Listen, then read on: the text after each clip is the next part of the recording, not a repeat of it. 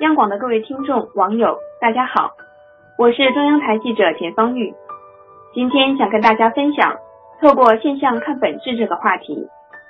我们都知道，平静的海面下隐藏的是暗流涌动。延伸至我们日常生活中看问题也是如此，不能只看表面，而应看到问题背后更深层次的东西。就拿最近比较火爆的网上出售医院假条的生意来说吧。这种假条从几十元到几百元不等，价格着实不便宜。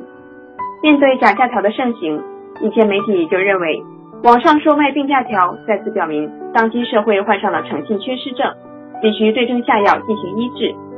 但是真的是这样吗？假假条现象背后的真正问题又是什么呢？的确，病假条网上热销属于非法买卖，需要严厉打击。但是我们不能只就事论事。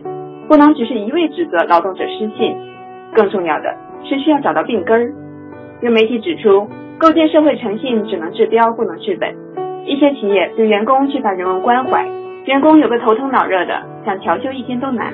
国家法定假期难以落实到位，往往被高加班费的自愿加班所替代，休假成了一种奢望，所以才有了病假条网上热销现象的发生。也许想要杜绝类似现象发生。倒逼休假权的落实是关键，同时还要重视现代企业人本管理的思考。这些现实问题不予以重视，就很难从根本上消除这种病假条买卖以及休假乱象现象的发生。莫看江面平如镜，要看水底万丈深。唯有找到病根，对症下药，才能从根本上解决问题。祝大家晚安。